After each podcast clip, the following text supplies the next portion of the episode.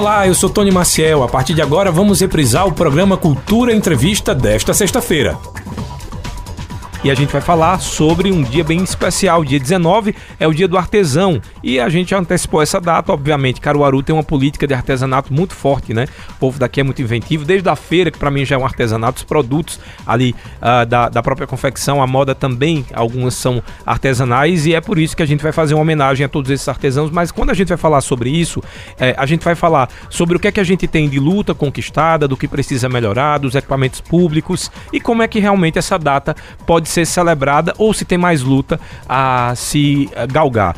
Uh, quero deixar já aberto para vocês aí o nosso WhatsApp para que vocês possam participar. O número é o 981091130. A gente já lembra que estamos ao vivo pelo Facebook, também pelo YouTube e que ao final da entrevista vai ficar disponível o link lá no Spotify para você mandar no grupo dos amigos, da família e de quem gosta da cultura caruaruense. Lá no Facebook também você pode fazer suas perguntas e sem mais delongas, antes de apresentar os meus convidados, deixo eu apresentar os nossos patrocinadores. Cultura Entrevista. Oferecimento. Sismuc Regional. Seja sócio e usufruto usufrua de assistência médica, psicológica e jurídica, odontologia, oftalmologia, além de convênios com operadoras de planos de saúde e lazer. Sismuc Regional, Rua Padre Félix Barreto, número 50, bairro Maurício de Nassau. Fone 3723 6542. Começou a promoção da loja Vida e Co em Chavais. Descontos de até 50%. Corre e aproveita. Avenida Gamenon Magalhães, telefone 3719-0360. Instagram, arroba Vida e Co em Chavais. Nas farmácias Oliveira você encontra medicamentos pelo menor preço e ainda divide em até 10 vezes sem juros nos cartões. Ligou, chegou. 981062641, na Avenida Gamenon Magalhães e no bairro Santa Clara. Casa do Fogueteiro e Utilidades. Tem novidades todos os dias. Rua da Conceição Centro. WhatsApp 9 8178-7512 e nos siga nas redes sociais, arroba Casa do Fogueteiro. Agora sim, já estamos ao vivo lá pelo Facebook, vai mandando sua pergunta. Se quiser participar com a gente pelo WhatsApp, vou repetir mais uma vez: 981091130. Se você está fora de Pernambuco, o código daqui é 81. Para a gente falar sobre o dia 19 de março, que é o dia do artesão, nós convidamos aqui a Nicinha Otília, que é artesã lá do Alto do Moura. Nicinha, seja muito bem-vinda, boa tarde aqui. Bem-vinda ao Cultura Entrevista. Boa tarde, é um prazer estar aqui representando, inclusive, a mulherada artesã lá do Alto do Moura, do qual eu faço parte de um grupo chamado Flor do Barro, que é só de mulheres, que a gente fundou esse grupo justamente para isso. Dia do artesão deveria ser todo dia, deveria não, é todo dia, porque o artesão é uma luta constante de sobrevivência. Então, todo dia, para mim, é dia do artesão. E esse grupo que nós criamos é justamente para isso. É resistência para não deixar a nossa arte, a cultura, esse legado que Vitalino deixou para a gente acabar. E com as mulheres, principalmente, porque nós éramos um pouco vista. Nós era menos vista, porque o homem ele trabalhava sempre na parte da frente. Sim. Na cuidar das vendas, das entregas, de levar para feira, de fazer entregas em outra cidade. E a gente, mulher, ficava dentro de casa para produzir o nosso boneco de barro, para tomar conta dos filhos, da casa, de tudo. Então a gente ficava com essa parte, não era vista. E chegou um dia da gente querer e resolver fazer esse grupo por isso. Porque chegou chegamos a pensar o seguinte: chegou a nossa hora também. Nós queremos ser vista, precisamos e queremos. Então a gente não quer o lugar de ninguém, a gente quer o nosso. Uhum. E a luta da gente lá no Alto do Moura, mulheres artesãs do Grupo Flor do Barro, é mais por esse lado. Agora também tem muitas coisas que falta do poder público, do poder da imprensa, isso. que é um, um, órgão muito poderoso, porque em forma de comunicação, de divulgação, está precisando também, vou infelizmente, certo ou não, mas eu vou fazer uma, logo uma cobrança. A imprensa, ela precisa também se envolver com o artesão do Alto do Moura, mas certeza. de mostrar aqueles que é menos visto, porque tem artesãos belíssimos ali. Eu conheço, eu sou fã do Alto do Moura. Já, já quis muito comprar uma casa lá, mas aumentou demais o valor agora. deixa eu baixar de novo, porque infelizmente ainda não está dando para fazer essa, realizar esse meu sonho. Eu tô, também estou recebendo aqui o artesão Humberto Butão, também lá do Alto do Moura. Na verdade, São Caetano, né, Humberto? Você ou de na Caruaru? Verdade, na verdade, eu sou cearense, mas moro aqui em, em São Caetano. É, foi onde eu comecei e fixei residência no início mas fiz toda a minha carreira profissional aqui em Caruaru, desde 95. Então, boa tarde, seja bem-vindo. é, eu queria já perguntar, e a gente já vai iniciar, né? A Anicinha já, já deu alguns parâmetros do nosso bate-papo. É, o primeiro eu queria saber como vocês chegaram até o artesanato, ou como o artesanato chegou até vocês. Como vocês decidiram ser artesãos. Como você mesmo falou, não é algo simples, é um trabalho árduo, né? E infelizmente ainda não tão reconhecido, por mais que a gente esteja ali no Alto do Moura, que é o maior centro de figurativos das Américas, infelizmente, financeiramente falando, ainda não tem um reconhecimento é, que, que seria o ideal. Como é que você Olha, começou? Eu comecei com a, quando criança ali, eu digo que eu comecei pela pela dor, pela necessidade. Hoje eu trabalho por amor à arte e à recompensa, porque a arte ela ela tem um retorno. Ela foi quem me sustenta até hoje, ela é quem me sustenta, ela sustentou meus filhos. Há ali muitos adolescentes e adultos hoje são formados em faculdade, porque se eles não trabalharam, mas os pais trabalharam no barro para pagar os estudos deles. E eu digo pela dor porque a minha família era muito pobre e não tinha como comprar os meus brinquedos. Então, a maioria das crianças ali, ela começa justamente assim, fazendo seus brinquedos de barro. E talvez até, talvez não, é uma porta grandiosa para a mente da criança, para a abertura da arte, porque eu queria sempre brincar com as meninas que tinha boneca, mas aí a inclusão fica difícil porque ninguém, nem toda uma criança vai dar o seu brinquedo para outra uhum. brincar, né? E a, o que eu tinha, o meu brinquedo na mão era o barro. Então eu comecei a fazer e hoje, graças a Deus, eu carrego esse legado com muito orgulho. Eu sempre digo, eu tenho muito orgulho de ser artesã, de ser dali do Alto do Moura, porque é uma comunidade de uma família ali. A gente se sente tudo parente um do outro. É verdade. E Humberto, você, como é que a arte chegou, ou você chegou até a arte? é, antes de mais nada, eu quero agradecer a oportunidade da Rádio Cultura, de Tony, pelo convite, de estar dividindo esse espaço com Nicinha, que é uma mestra, uma grande, é, um constante aprendizado estar perto dessa mulher. Homenageada, mulher depois a gente vai falar sobre as homenagens é, que ela já Maravilhoso. Então é um grande orgulho para mim estar dividindo esse palco com, com ela e falar em nome dessa categoria que é tão importante para Caruaru, né? A gente entende historicamente dentro do âmbito da cultura que Caruaru tem três pilares, né? Uma é o barro, a partir do artesanato, né? O nome de mestre Vitalino, mestre Galdino, que são contemporâneos. Outro, a feira, e o outro, o São João de Caruaru, né? Então, são dois, três pilares, na verdade, na verdade que constrói a cultura é, sistemicamente do que é formado. E está hoje aqui na Rádio Cultura dividindo esse espaço e falar em nome de, desse vasto é, campo que é o artesanato de Caruaru e isso eu contemplo a, não apenas a, o barro, não apenas como não diminutivo, mas assim o barro, a madeira, Sim. né? Outros couro, outro, né? O... couro que é muito forte em Caruaru, uhum. né? Então outros setores de atuação do artesanato, a feira de Caruaru pela sua diversidade fala por si só sobre isso. Então, falar sobre o artesanato é falar com muita alegria e com muito orgulho. Falar desse encontro da arte e da cultura com minha vida, a gente surge no mesmo caminho, no mesmo universo, né? Porque eu não me vi enquanto cidadão ou como gente se não tivesse de alguma forma relacionado. Um pouco diferente do olhar da necessidade que Nissinha traz, enquanto criança, a, a arte era um lugar de alegria, de felicidade. Eu não tive, eu não fui uma pessoa abastada financeiramente, assim como a Nicinha também. E a gente construiu, eu participei, assim como muitos da minha época, que a, os nossos brinquedos e as nossas imagens eram construídas a partir da terra, a partir da natureza, a partir das latas, a partir do, da madeira, a partir do chão, né? Então me recordo muito nitidamente numa construção de dos terreiros da minha casa era tu, o terreiro e quintal da casa de minha avó onde eu morava. Para quem está ouvindo a gente fora de Pernambuco, terreiro é a frente da casa. Exatamente.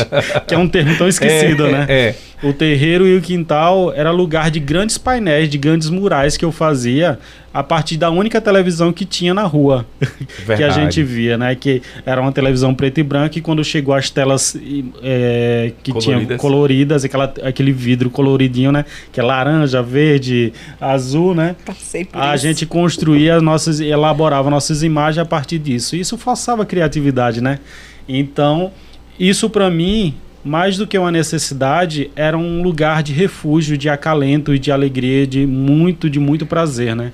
E isso me trouxe aonde estou hoje, né? Então hoje eu sou esse essa pessoa que é, me considero um artesão da arte, embora transite é, por outros universos artísticos, como dentro das artes plásticas, artes visuais.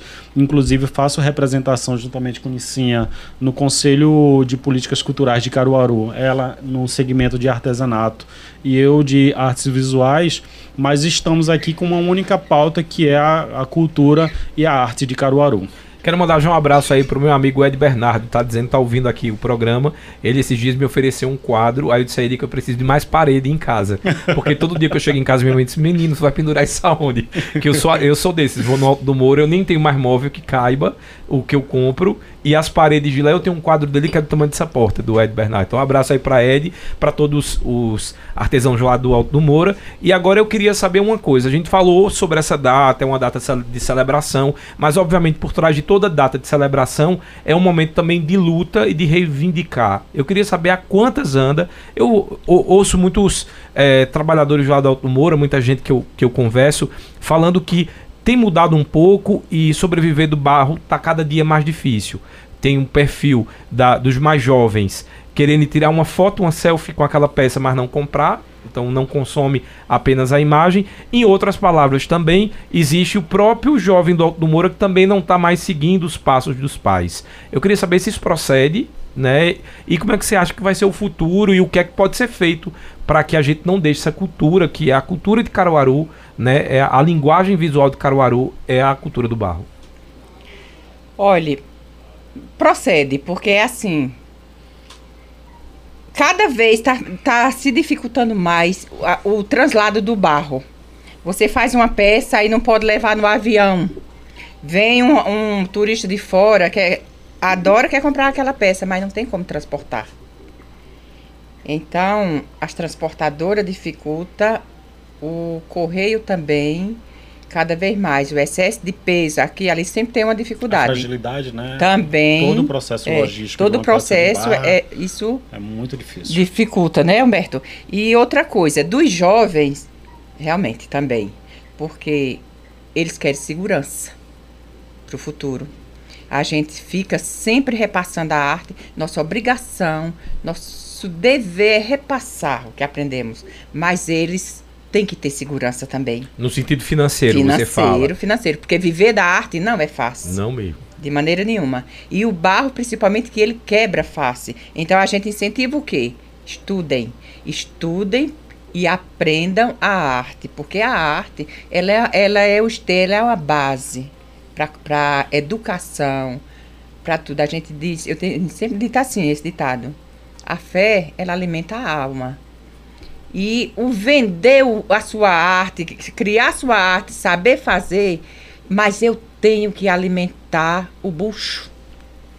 Então, são duas coisas que tem que existir. Então, a gente passa essa segurança para os adolescentes que vai, a gente vai ensinar. Aprendam e estudem, se formem no que quiser, porque realmente o emprego é uma segurança hoje em dia. Você, e você, como falou no começo, né, não existia essa, essas duas possibilidades. Era a sobrevivência, a sobrevivência acabou sendo é, o seu meio de ensino, digamos assim, aprender, como a gente fala aqui no, no Nordeste, na vera, é, fazendo, né, na prática, e hoje existe essa possibilidade deles estudarem, mas também levar esse legado, mesmo que não seja como primeira opção de, de, de profissão. Mas, mas levar o legado por causa do orgulho da, da, do nosso, né, da nossa cidade, dos nossos ancestrais, do, do que deixaram, passaram para a gente. Isso a gente tem que levar, aprender, porque se não der para sobreviver, mas a, a gente tem que deixar a história. E contar uma história boa é muito bom. Sempre contar essa história. Pronto. E Humberto, para você, essa, esse mapa aí traçado por Nissinha e que eu tinha falado no começo, queria que você também, você principalmente como fomentador cultural, além de artesão, né? O que é que você vê? Como é que você vê um, um, uma solução para que haja um pouco mais de reconhecimento e essa segurança também profissional? Talvez se tivesse essa segurança profissional, não existisse essa evasão tão grande das pessoas indo para outras atividades e deixando a história da família né, cultural morrer. É, é verdade, eu concordo com Nissinha, acho uma acho uma, muito preocupante hoje chegar no, nos ateliês do Alto do Moura, nos espaços onde tem uma produção artística, e você perguntar se o filho daquele artesão vai dar continuidade a esse processo, ele disse, Deus me livre. É, é. eu já ouvi muito eu isso. Eu quero que meu filho estude, que eu quero que meu filho faça outras coisas. Isso para mim é muito preocupante porque cada vez mais vai diminuindo o número de jovens e de futuro artesãos e artesãs alimentando essa história. Senão a gente vai se tornar uma fotografia de um museu, né? O nosso trabalho e, e com a fragilidade que o barro tem, menos provável ainda ter uma peça nossa. Mas eu acho que isso retrata algumas questões que eu acho que é relevante a gente pensar, tá? Que é o sistema ele é nos colocado como um utensílio de valor no sentido de é importante, é soma, mas é, o valor para o sustento do corpo, que Nissinha falou agora há pouco, ele não é dado. Porque o nosso barro, o nosso artesanato sempre vai ser um souvenir de uma loja é, com valor de, baixo, de um preço de é, muito baixo. E isso não sustenta a, o corpo dessas pessoas. Isso eu falo de um corpo de um artesão, mas eu falo o corpo de uma cidade, eu falo um corpo de uma cultura de se fazer um barro. Né? Eu falo no sentido de os, as UIFs, PEs, UPEs, faculdades é, particulares que existem no município, eles chegam e estão implantados em Caruaru, um celeiro de arte e não tem nenhum curso que prospecta um futuro dentro de um sistema que valoriza que a profissão do pai ou da mãe é algo importante para a sociedade. Falando então, agora. Ah, pode continuar, desculpa. Então, olhar. É, olhar para esse pai e essa mãe que diz que Deus me livre, meu filho vai continuar é, a minha história de barro, é também entender que a cidade e o sistema não dá o devido valor para esse para a categoria do artesanato. Era exatamente né? sobre isso Sim. que eu perguntar a vocês sobre a questão da política pública que precisa ser uma política constante no sentido de que para a gente depurar o gosto aquilo precisa ser oferecido. Tem uma música, inclusive, do, do Gilberto Gil, que eu sempre digo, que ele diz que o povo também quer o que não conhece. Então, em outras palavras, é, o poder público ele precisa de uma política de valorização de identidade cultural dentro das escolas para preparar um novo público. Eu fiquei assustadíssimo. Eu estou fazendo um trabalho é, com alguns alunos e os alunos dessa geração dos 12 abaixo não conhecem um compositor de Caruaru. Que dirá o artesanato? Então, fica aí essa, essa, essa dúvida né, o porquê disso, se nós, enquanto pais, né, eu não sou, não sou pai, mas de minha sobrinha, que faço questão de passar o quanto é importante os artistas daqui, em todos os sentidos, os artesãos e também os músicos e os atores, mas também onde o poder público está falhando nessa educação. Nós temos uma ação, é, nós que eu fiz parte desse processo, juntamente com Ione, Ione Amorim, Prego, é, que é o Viva Vitalino. E nós, Prego, ele sempre conta essa história, eu acho que é um retrato desse do nosso Caruaru cultural, né? É, e estava lá um, o banner, que é o estandarte de mestre Vitalino, e uma criança e as crianças estavam brincando em torno e disse olha aquele ali aquele aquele aquele homem aquele homem esse, aí prego chamou e perguntou disse quem é esse senhor aqui? É um homem. Aí, que homem? Aí, homem não sei quem é alunos do Alto do Moura estuda na escola mestre Vitalino e não tem referências do mestre Vitalino. Retrata isso o quanto falta que a gente melhore. As escolas de ensino fundamental e de ensino médio foi retirado total acesso à cultura, à história, porque nós temos uma grande docência é, de pessoas extremamente qualificadas no que se refere às disciplinas regulares, mas não temos artistas na, nas suas escolas. Né? Agora, por que isso? Eu vou perguntar para a Nicinha. É, e se isso em algum momento foi diferente, ou sempre foi assim? Essa falta de preocupação do poder público no sentido de políticas de valorização de identidade cultural. Vê, quando a gente vai para fora do país, eu vou usar a Europa como um exemplo, porque o europeu é muito orgulhoso da cultura que tem. E quando eu falo Europa, aí você vai para Portugal, tem a cultura gastronômica, de história religiosa, e a mesma coisa da Itália. Eles têm prazer de serem diferentes e isso transforma eles, né, talvez por estar num continente que todo mundo é muito próximo, num povo específico. O italiano tem a cultura italiana, o francês tem a cultura francesa. Bem marcado. Né, bem marcado. Aqui em Caruaru a gente tem algumas culturas que são bem marcadas. Feira e artesanato. Mas a impressão que eu tenho é que o caruaruense, ele nem se orgulha de um, nem de outro, ou se se orgulha, não divulga, não celebra e não repassa. Tô errado? Não, aí é onde eu pergunto, cadê a política pública?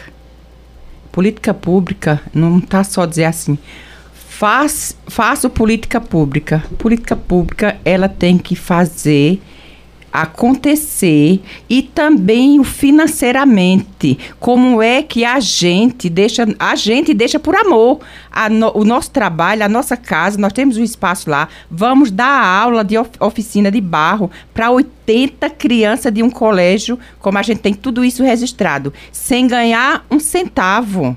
Aí é onde eu digo trabalhar por amor, mas precisa da política pública. A política pública não existe sem o financeiro, sem, se você inv não investir. Se você dá, um, contrata uma, uma pessoa, um artesão, um artesã para dar uma oficina dentro do colégio, mas ele tem que ir ganhando. Isso é fazer a política pública e fazer valer, como o Humberto disse, dentro de cada colégio ter um professor de arte apresentando isso. Porque o filho do meu vizinho não sabe quem foi o Vitalino? Porque faltou isso dentro da escola lá, Mestre Vitalino, onde ele estuda. É e outras e outras escolas. E uma escola com o nome do, do Mestre, mestre Vitalino. Vitalino. É Mas para isso, não é só dizer assim, não, Nicinho, Humberto, fulano, cicrano é bonzinho. Olha, vem dar uma palestrinha, uma aulinha aqui para o menino do Alto Moura a gente dá por amor, mas tem que existir a política pública para dizer hoje tem um professor dentro de uma escola, pelo menos um dia, dois, por semana ou mensal, que ele está ganhando um valor quanto no, no seio, mas para ele dar aquela aula dentro daquela escola para transformar também aquelas crianças que estão tá lá dentro.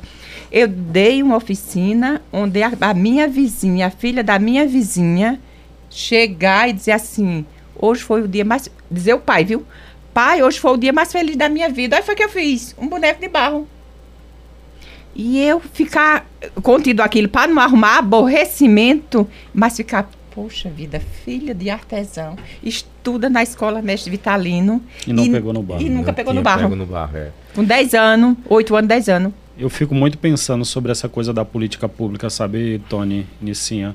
É, a gente sempre deposita sobre a, a, o poder público a responsabilidade de, mas eu acho que também tem muita responsabilidade a sociedade civil nesse aspecto. Sem tá? dúvida. Tá? Por isso que eu acho que o grande uh, agente desse processo da, despo, da desculturação que o nosso município, que não é privilégio de, de, do nosso município, eu acho que no Brasil de maneira geral, né? É a falta de políticas, a falta de politização das pessoas. Mas você Achar... percebe, mas veja, Humberto, eu Só... concordo com você, mas se a gente vai para mais perto, como por exemplo a Bahia, vai. é uma cultura muito desenhada. Eles são, ele tem talvez essa politização do povo, é muito desenhado e o baiano ele conhece primeiro dele, primeiro faz sucesso lá para depois ir para o resto do Brasil. Pernambuco, por incrível que pareça, que para mim, modéstia à parte, não pelo fato de ser pernambucano. Vai para lá para voltar. Exatamente. A gente precisa de um selo de qualidade, seja artesão, seja cantor, seja. seja ah, vou dar um exemplo. Às vezes Barbosa só foi reconhecido quando fez alguma foi coisa na Globo. Sabe? É, é, esse, essa questão da politização, concordo com você. Mas isso não está numa, numa, numa prefeitura ou no legislativo. Isso tem que estar nas pessoas. Exatamente. Porque a partir do momento que eu responsabilizo um, eu tiro a responsabilidade do outro. Eu acho que a gente precisa assumir cada um com as suas pautas, né? Cada um com suas questões. Porque a gente, uma cidade só vai crescer é, socialmente, historicamente, culturalmente, a partir do momento que ela se, se identifica e se empodera como pessoas de mudanças. Empoderação, empodera, empoderamento de mudança. E se a gente não fizer isso, por exemplo, eu com espaços círculos e dentro da incentivadora que mobiliza essas ações, Nicinha na Flor do Barro que mobiliza essas ações, Raquel que mobiliza essas ações dentro da, da cultura popular, Maraiane que dentro das ações de políticas no design, moda, questões voltadas a isso, urbano, é, é das institucionalizações, e, enfim, esses agentes como um todo que, se não fizerem isso, juntamente com outras pessoas que também fizer, fazem, fazem também, a gente sempre vai deixar num barco com alguns furos. Né? É, na verdade a minha única preocupação é que parece sempre que o, o, o artista, assim, eu entrevistei inclusive uma enfermeira, né, uma professora de enfermagem, e ela falou uma coisa que eu nunca tinha pensado por esse aspecto, porque é, antigamente falava assim, ah, a, a, enfermeira trabalha por amor, ela disse também, mas por salário. Com porque veio, uma, veio embutido uma cultura de que a, a, a enfermagem em si, ela vinha das irmãs de caridade, uhum. só que não são pessoas né, que estão trabalhando por caridade, é uma profissão, existe uma faculdade de se paga o investimento, mesma coisa o artista. Minha única preocupação, concordo totalmente com você, acho que a gente não pode responsabilizar, por exemplo, um pai artesão não, não repassar o conhecimento para a filha numa escola que errou. Uhum. Mas digamos que eu não tenha esse vínculo, minha mãe não tenha essa, é, é esse vínculo cultural, a escola pode apresentar para eu, inclusive, apresentar para minha mãe. Com certeza. O grande problema é que a escola, o poder público quer que o artesão e que o artista faça de graça. Sempre. E é muito engraçado que você usou um termo muito interessante, que é profissão. Não existe a profissão de artesão. É. Isso é uma das coisas que a gente ia falar. Não existe uma regulamentação para essa. Como é que nós, artesãos, artistas, produtores, agentes culturais no, de, um, de, um, de uma localidade, a gente não tem um parão, não tem um CLT ali que regulariza isso, que regula essas ações enquanto instituição, enquanto profissão, enquanto Existe sim o CNPJ, mas você é um CNPJ? Né? Quanto é que. Então, o sistema em si ele é, é falho e ele é dado para ser falho. E até quando nós vamos ficar nessa situação? Até quando não puder mais trabalhar, porque é assim. A gente, a idade chega, as articulações a gente vai perdendo. eu sempre comento isso, eu gosto sempre de fazer. A, a visão também a gente vai perdendo, o tato, que é, são três coisas que é necessário, se faz necessário para o nosso artesanato. Sem falar as doenças que algumas pessoas já adquiriram com a, contato com barro. Exatamente, da, da frieza, de tudo isso. Então, é o seguinte, qual é a segurança que a gente tem? Nenhuma. Por isso que o jovem entre não, não ter essa segurança. Isso, tem medo, né? tem medo. É preferível ir para a construção civil, é preferível é. Constru, é, comprar máquinas de costura uhum. e sair do seu cerne, do seu coração, do seu âmago, que é a cultura do barro, né? Eu vou fazer o seguinte, uh, na cultura 2 horas e 33 minutos, temos já aqui muitas perguntas de áudio, pedir para Sandra dar uma ouvida. Lembrar que, caso você queira mandar para a gente a pergunta de áudio, no máximo um minuto, para que dê tempo da gente colocar no ar. Também pode mandar perguntas para a gente através do nosso Facebook, a gente está ao vivo lá. E aí vamos para o intervalo, na volta sim, eu vou trazer as perguntas de vocês. Só lembrando que eu ia até mandar um abraço para ele, o Alberto Marcineiro, porque o dia 19 de março também é o dia do marceneiro. Então, para os marceneiros que estão ouvindo a gente, parabéns, parabéns pelo, pelo dia de vocês. E para mim é a mesma coisa, são artesãos do mesmo jeito, né? Fazem arte. Tudo do mesmo barco. Tá tudo no mesmo barco. Exatamente. É esse termo da Igreja Católica contra de São José, né? Isso. Vamos fazer o seguinte: intervalo na volta, eu trago as perguntas dos nossos ouvintes. Até já. Cultura Entrevista. Reprise. Estamos apresentando Cultura Entrevista. Reprise muito obrigado para você que está participando com a gente. Ó, você sabe o que é interpretação? Eu gosto da interpretação de texto, porque eu mandei, eu pedi pro pessoal mandar áudios de um minuto. Aí mandaram 20 de um minuto, tá certo? Quem tá errado sou eu. A gente vai colocar um áudio desse, tá? De um minuto. Então, assim, já vai mandando aí pra gente. Você pode mandar também, se preferir, por texto, lá no Facebook. Tem gente que prefere uh, do que pelo WhatsApp. Pode mandar também, eu vou ler o, o, as mensagens do Facebook também. Eu tô hoje falando sobre o dia 19 de março, que é o dia do artesão. Também já falei aqui do Alberto Marceneiro e para todos os marceneiros também é dia da, do, dos marceneiros. E aqui eu estou recebendo Humberto Butão, que é artesão, e Nissim Otília, também artesã, faz parte lá do, do Flor do Barro, Humberto do Círculos, não é isso? E a gente vai começar com as primeiras perguntas por áudio. Olá, boa tarde, com quem eu falo? Boa tarde, minha amiga, boa tarde, meu amigo. É o Bel. Eu Bel tive o prazer de conhecer pessoalmente o mestre Galdino. É uma pergunta, alguém seguiu o legado do mestre Galdino, aquele, aquele tipo de trabalho do mestre Galdino? As carrancas, não era aquela que ele fazia. Alguém seguiu o legado. Agora, um grande problema que tem no, no, no fator geral é o seguinte: aonde você chega no Brasil, no exterior, é utilizado Caruaru, terra do mestre Vitalino e terra do mestre Galdino. É, é, é, Caruaru é conhecido em cima disso aí.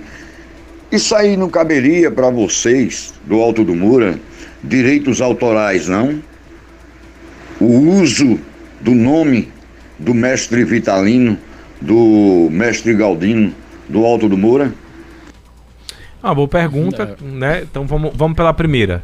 É, em relação a, a, ao legado da estética de Mestre Galdino, é, em sua época, em, enquanto ele vivia, ele estava realmente ilhado dentro da produção do artesanato, né? Então, infelizmente, na sua época somente ele produzia. E tanto é que existe um movimento agora em torno de seis anos, mais ou menos, que a gente vem retomando e buscando essa fonte, porque até então o Alto do Moura tinha predominantemente a produção voltada mais esteticamente para as obras de mestre Vitalino, né?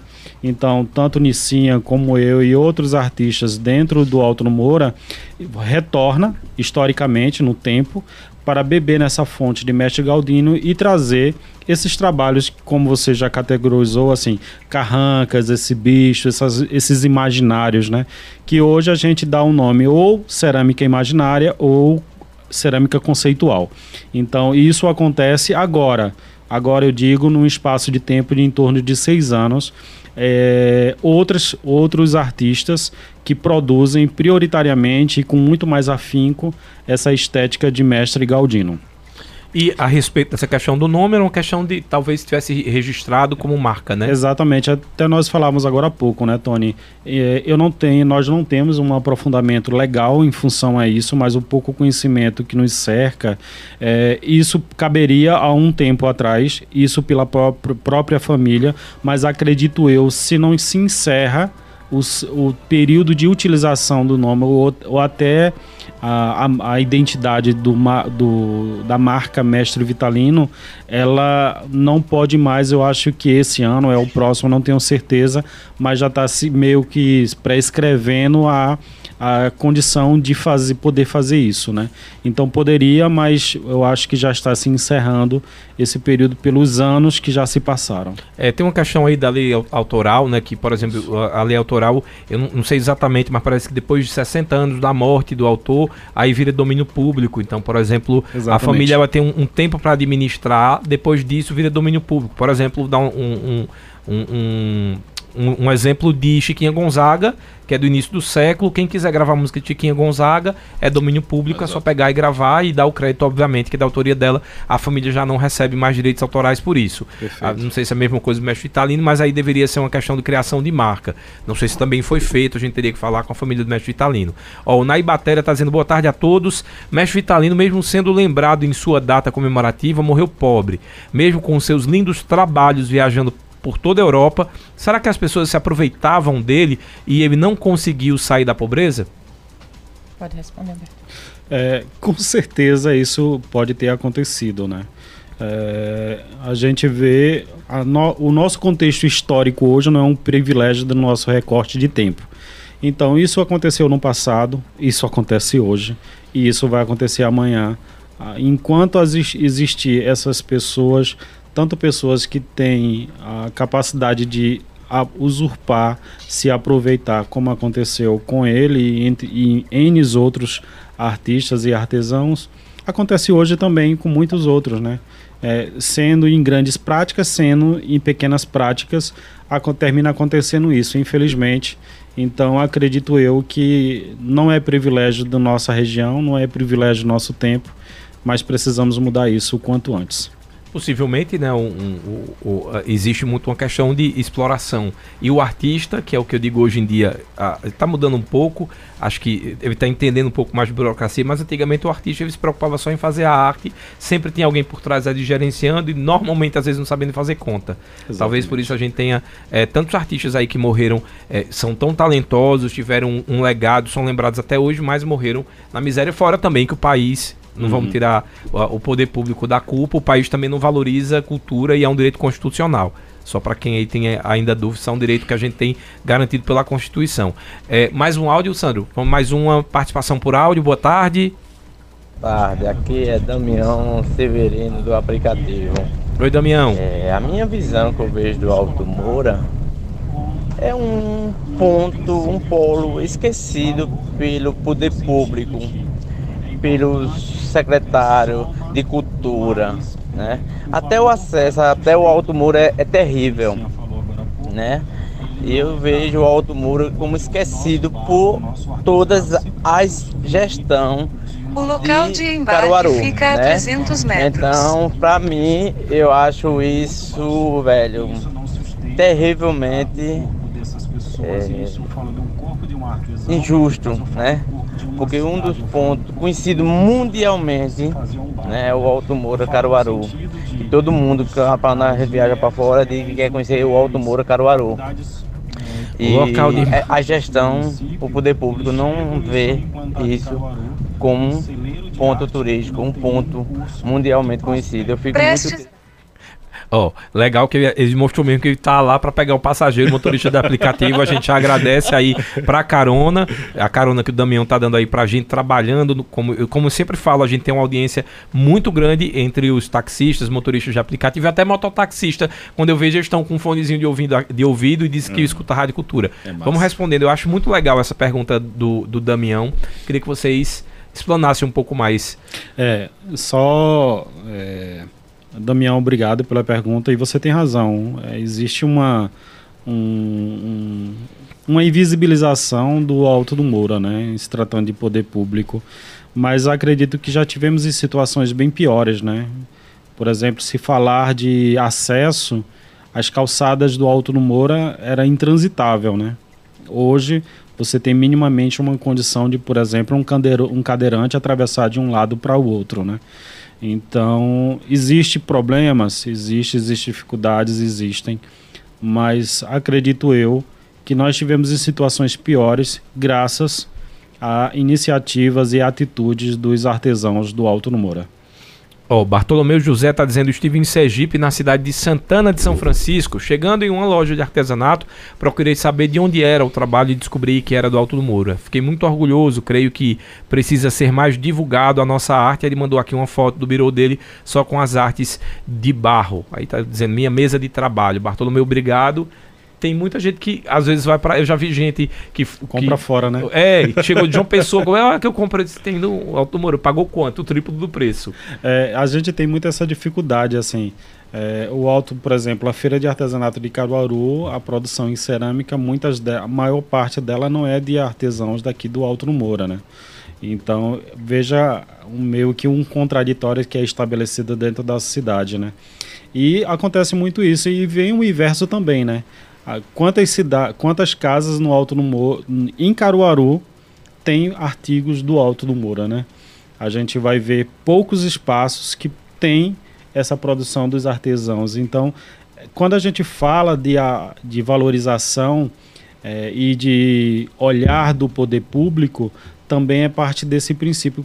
Qual é a minha contribuição nesse processo? Você acabou de falar que de Ed Bernardo e de outros trabalhos, de outros artistas que você tem na sua casa, mas eu, eu entro e saio não só de casas, mas em entidades, em instituições, em empresas de Caruaru que não tem nada daqui do Alto Moura. Ó, tem aqui é, mais uma pergunta, é, e a pergunta vai ser dela, dessa menina. Boa tarde, essa menina. Olha esse menino. Não existe santo no mundo.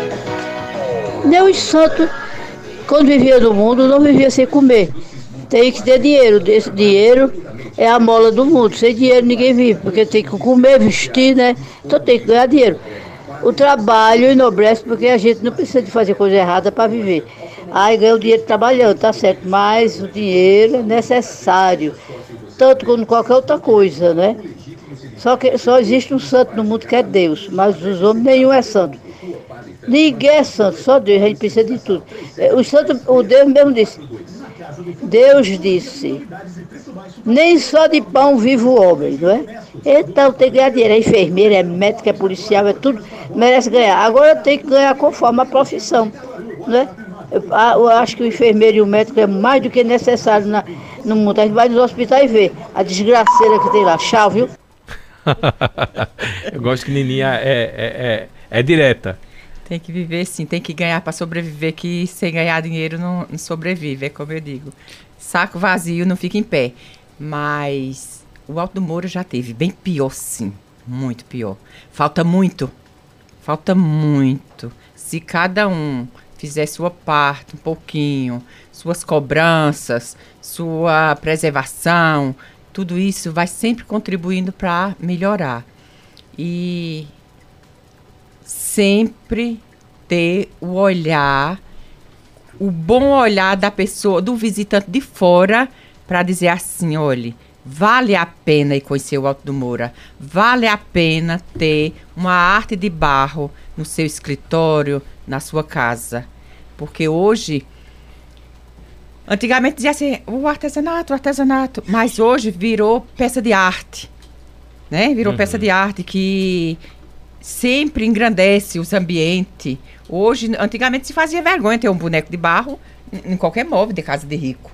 Hoje não, hoje eles têm orgulho de ter uma peça de barro ali, muitos que valorizam, né? Então isso, cada vez, a gente mesmo, artesãos, sempre procurando inovar, como o Humberto disse, do contemporâneo, no, no sempre inovar para fazer com que o olhar daqueles visitantes se encham e diga, vale a pena, mesmo a dificuldade de transporte, mas de eu me sacrificar um pouquinho e levar um boneco de barro do Alto do Moura. Porque tem aquelas pessoas que fazem miniatura, tem aqueles que fazem os tamanho médio, maior. Então, sempre ter a obrigação nossa de estar tá sempre inovando e repassando isso. Bons olhares que venham de lá e ver uma coisa nova. Se você vai no, no service, você se você almoça já lá, se acha ali com o olhar, né? Uhum. Aquela boniteza. Então, a preocupação da gente também é isso. Passar uma boa imagem da peça do Alto do Moura para que as pessoas venham e saiam satisfeitos. A Renata Quer falar, Humberto? Sim, eu só queria fazer um parêntese que Nicinha fala uma coisa bem interessante, assim, que a produção do Alto no Moura, ela tem para todo público e para todo preço Exatamente. e para todo valor. O que é importante nesse processo todo é que as pessoas entendam que é necessário participar desse processo também, de, de consumir. Porque o dinheiro não é nada mais é do que a manutenção da sobrevivência de uma cultura, de uma história, né? Não é para supervalorizar o trabalho de fulano ou porque fulano vai ganhar mais. Não, é para manutenção para que as pessoas possam continuar fazendo o que fazem de melhor, né? Que é a sua produção artística e artesanal, né? Então tem o artesanato é aí a arte e artesanato, né? Não existe diferença entre uma coisa e outra. O que existe é o respeito e o valor que se quem está comprando dar a ela né? E você que reconhece isso. A Renata da Boa Vista ela fez uma pergunta. Ela quer saber se é, datas como Semana Santa e São João aumentam as vendas no Alto do Moura. Ih, começou a suspeita falar isso. Olha, eu vou dar um depoimento para me ajudar que disseram para mim, um, um, uma artesã lá do Alto do Moura, que no São João a, a, a única coisa que ela faz é a calçada servir de lugar para o pessoal beber, mas ela não vende uma peça. No meu caso também. Procede. Procede. e Semana Santa? Semana Santa já teve muito bom. Semana Santa falta divulgação. e Incluir no roteiro, né? incluir no roteiro, preparar a estrutura ali, porque eu vinha conversando com o Humberto. A gente teve Semana Santa ali, quando era incluído no roteiro, nesse tempo era em Bratu, em Petu, essas, Essas tipo coisas assim, aí, né? é, O- Os tu tudinho. era, os tu tudinho estava incluído ali dentro, então a gente vendia que a gente ficava sem nada. Aquele dinheiro fazia com que a gente gerasse ali, cada um ajeitar a sua casinha que estava caindo. a- E se preparar pro São se João, né? preparar já para receber o São João. Semana Santa nós não temos turista no Alto Moura. A gente já não tem um ano inteiro, né? E na Semana Santa muito E a menos. semana nesses eventos que é promovido pelo estado e pelo município, ao invés de a gente ganhar, a gente perde, né? No São João de Caruaru, onde seria o momento onde a, a bandeira da cultura e da arte ser homenageada como nós fazemos ações o ano inteiro, a gente só vê cachaça, bebida, bagaceira, os ateliês fechando, os ateliês se transformando em bar, se fechando para tirar todas as peças e alugar o banheiro, para se transformar em um boteco, não desvalorizando isso e não diminuindo, mas aonde vai ficar o processo artístico, onde vai ficar o artesanato de Caruaru nesse, nesses aspectos, sabe? A gente vende um São João cultural onde ele é fictício, ele é falso, ele é cenográfico, porque na real Caruaru ele não vive isso, a não ser por, por uma resistência. Eu acredito muito que nossa cultura e nossa e nosso artesanato ele é um ato de resistência para o mundo antes de qualquer outra coisa, porque não é fácil, não é fácil viver de artesanato dentro de um, um lugar onde as pessoas, como você falou logo há pouco, está aqui do lado, faz uma selfie e diz que valoriza a arte, diz que valoriza a arte e fica comprando souvenir eh, de lugares que Na nem é China. do Alto do Moura, Na China. né? Na China, na Tailândia, sei lá onde que for, que aqui vende também. Uhum. Onde é que nós estamos valorizando o que é nosso, né? Cadê a- o que gira no nosso município? Né? Pra gente encerrar aqui o nosso bate-papo, que tá muito bom, a gente vai ah, abrindo espaçozinho para vocês falarem sobre o que vocês esperam daqui para frente, né, de- como, como luta. O Janduí colocou a resposta do mestre Vitalino sobre um uma possível dívida cultural com Vita- Vitalino, no caso Galdino, co- sobre essa possível dívida, e diz: Galdino é bonequeiro, eu sou poeta também. Tem boneco em minha casa que bonequeiro não tem. Na arte só devo a Deus, lição não devo a ninguém. Janduí Bezerra, né? Janduí. Adoro o. Janduí. Então eu queria agora, já Obrigado, que a gente está chegando no finalzinho ah, desse bate-papo, primeiro é saber as expectativas e o que é que vocês esperam a respeito dessa profissão que ainda, como a gente acabou de falar, nem, nem é, digamos, não vou nem usar a palavra legalizada, mas vamos botar legalizada mesmo porque é necessário, É, mas não é reconhecida. O que é que vocês esperam e o que é que vocês esperam também da gestão pública para que a gente não deixe a cultura da, do barro morrer e a cultura da identidade de Caruaru, que eu acho que é o mais importante. Eu não perdo a esperança de maneira nenhuma. Eu, como artesã, eu sempre penso que o amanhã vai ser melhor. Quando eu termino o dia hoje, eu não vendi nada, mas eu penso assim: ah, amanhã eu vendo, se Deus quiser. Amanhã eu vou fazer uma peça diferente, porque talvez eu não vendi essa, mas amanhã eu vendo essa outra, porque é Ou diferente. Meu amigo vendeu, a Ou- minha amiga vendeu. exatamente vendeu, né? Então isso eu espero que melhore. Eu não perdo a fé não, mas eu sempre dizendo a fé alimenta a alma e a gente tem que vender nossos bonecos para poder alimentar o corpo. Humberto. É, eu acho lindo é, isso. Eu acho que acredito muito nessa, nessa profissão, nessa atividade é, profissional que nós artesãos tem, que é a nossa capacidade de resistir, né? E a esperança é algo que nos alimenta, nos alimenta, que nos consome diariamente, até para resistir cada vez mais. Se um homem não tem o seu sonho, um homem ou uma mulher não tem o seu sonho, para que tem qual sentido de vivê-los, né? E a gente, enquanto artistas, enquanto artesão, nós somos alimentados diariamente sobre isso, com isso, né? Mas isso a gente não consegue fazer isso sozinho se não tiver a participação, a contribuição, o diálogo, a construção juntamente com as outras pessoas, seja artista, seja artesão, seja é, fazedores de cultura, seja consumidor de cultura, seja gestão pública, né? Então precisamos Precisamos da colaboração, da participação, da construção de, mão da, de mãos dadas com todo cidadão e cidadã de Caruaru, porque sem isso a nossa cultura vai morrer. E espero que esse São João, que essa Semana Santa se faça diferente, mais do que uma festa, mais do que uma celebração, uma comemoração de dias melhores que está por vir para a cultura de Caruaru. Então, vamos ocupar os espaços, vamos fazer a diferença e construir um Caruaru cultural de verdade, com pessoas que se faz é, relevante no que se diz cultura. É, só corrigindo, Janduí não Bezerra, mas Janduí Gomes. Abraço, ah. Janduí. É, o Paulo lá, Pé de Gato, mandou. Muita gente mandando foto aqui da, das obras de arte, né, lá do Alto do Moura. E aí, deixa eu mandar um abraço pro pessoal do Facebook, José Alexandre, boa tarde para todos. O Vivaldo Cadete, também a Maria Margarida da Silva, quem mais mandou mensagem pra gente, o Hélio Ferreira, o Anderson Silva dizendo muito bom, muito boa tarde, amigo Humberto e amiga mestra Nissim Otília é, Anderson do PIF aqui. E o Anderson Silva colocou: tenho obras, que acho que é o mesmo Anderson do PIF, né? Tenho obras de ambos e sinto muito orgulho de tê-las e principalmente de conhecer esses dois seres iluminados.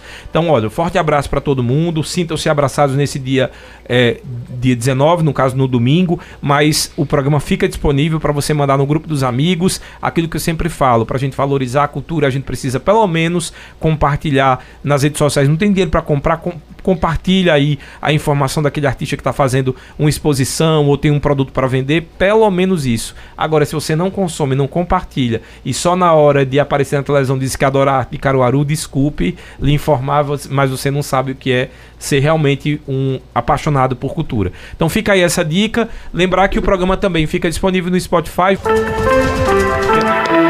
Os assuntos que são destaque você escuta aqui no Cultura Entrevista. Oferecimento Sismuc Regional. Seja sócio e usufrua de assistência médica, psicológica e jurídica, odontologia, oftalmologia, além de convênios com operadoras de planos de saúde e lazer. Sismuc Regional, Rua Padre Félix Barreto, número 50, bairro Maurício de Nassau. Fone 3723-6542. Começou a promoção da loja Vida e Co em Chovais. Descontos de até 50%. Corre e aproveita. Avenida Gamenon Magalhães, telefone 3719-0360. Instagram, arroba Vida e Co.